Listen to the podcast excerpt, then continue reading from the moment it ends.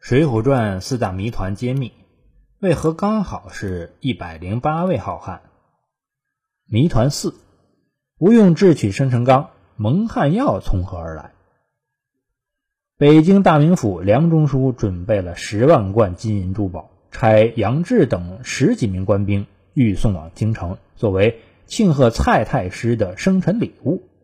杨志等人押送着礼物来到黄泥冈，因天气炎热，都在树荫下休息。吴用、晁盖等人扮作贩枣子的货商，施计用蒙汗药把官兵都迷倒了，轻而易举地劫走了金银珠宝。蒙汗药是什么呢？它是一种麻醉性药物。早在战国时代，名医扁鹊就曾用麻醉药来治病了。有一次，鲁公户、赵齐英二人生病。扁鹊用麻醉药将二人麻翻，然后给他们做手术，使他们的病得以治好。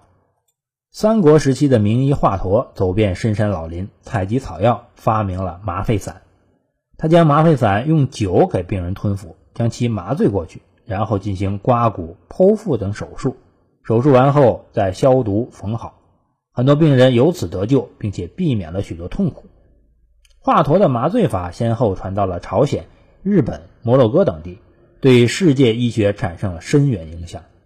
明代的李时珍在总结前人经验的基础上，把沿用下来的十多种麻醉药配方精简为曼陀罗花和火麻子地位，使麻醉药的研究又前进了一步。二十世纪七十年代，我国中医界为了继承和发扬祖国医学遗产，经过反复试验，终于发现蒙汗药麻沸散的主要成分。正是曼陀罗花，它含有浪荡碱、东浪荡碱和微量的阿托品。江苏徐州医学院曾经以曼陀罗花为主药，配成麻醉汤剂，用于临床，效果很好。